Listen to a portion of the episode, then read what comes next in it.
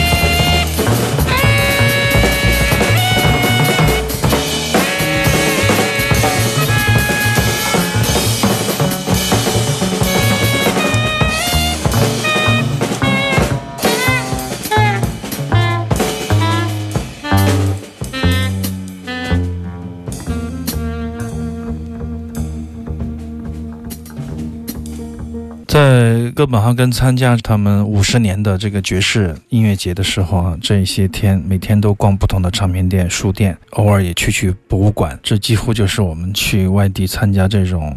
音乐节的常态，但走到一个唱片店，首先要看什么呢？就是先在网上查一下这个卖什么的啊，然后再选择去不去。去了以后，一般是先浏览一遍，先走一圈，看看有些什么，有些什么，有些什么。总体浏览一下。对，总体浏览一下，然后再看他们这个唱片店主要是卖什么。如果是主要是卖爵士流派，对对对，你就去找摇滚乐唱片。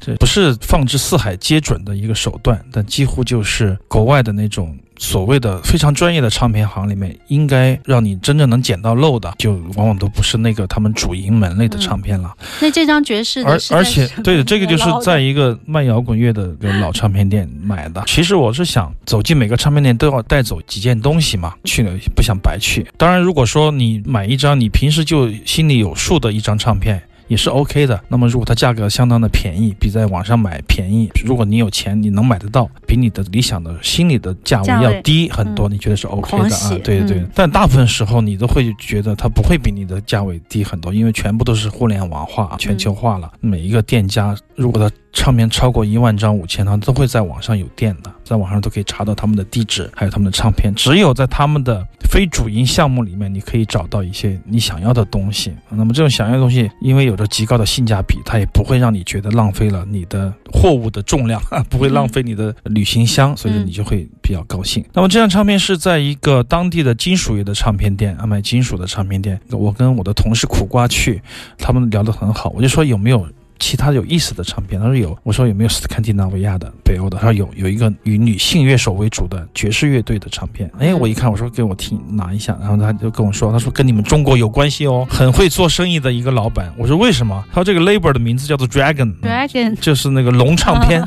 我说啊，我说那给我看一下吧。然后他就拿出来了，确实是这个龙唱片啊，瑞典当年的一个厂牌叫龙唱片，而且封面众多的这个企鹅群里面有一只吹萨克斯的龙，特别有意思的一个封面。除了贝斯手之外，其他的。创作和演奏者全部都是女性的爵士乐的音乐家，但在这张唱片里面，他们在这个北海音乐节的现场体现出来的一种什么样的精神，就是他们非常非常的斯堪的纳维亚，有很细腻的部分，也有非常自由的部分。他们如此年轻，二十多岁的时候就有了非常强烈的自我的意识，这也是我觉得女性的前卫爵士音乐家所带来的很特别的味道。你听起来也觉得跟男性的音乐人有一种差异，那这种差异。